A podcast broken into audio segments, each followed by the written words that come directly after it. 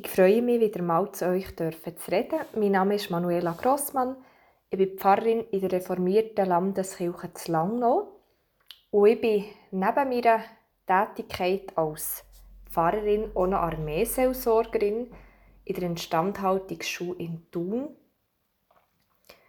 Ich habe gedacht, ich würde gerne einmal einen Beitrag machen dazu, was meine Aufgabe ist und wie ich überhaupt zu dieser Aufgabe gekommen ich habe während dem Studium im 2014 eine Rekrutenschule gemacht als Spitalsanitäterin in Moudon. Ich gedacht, ich werde etwas ganz anderes machen nach dem Studium. Und mir hat auch Wunder genommen, wie das Militär überhaupt funktioniert, wo ganz viele Leute in dem Alter, wo ich viel Besuche mache, einen Zugang haben dazu. Und so habe ich meine Rekrutenschule gemacht mit ganz vielen Männern zusammen, also ganz normale Rekrutenschule. Und habe dann nach der Rekrutenschule zwei Wiederholungskurse gemacht, WKs sagt man denen.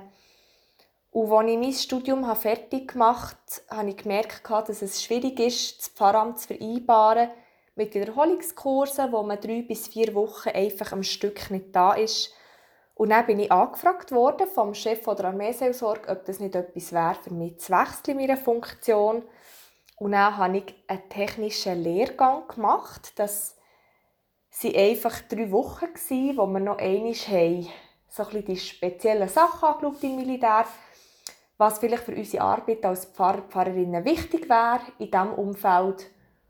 Und dann bin ich ab Januar 19 bin ich dann in die Instandhaltungsschule in Thun gekommen.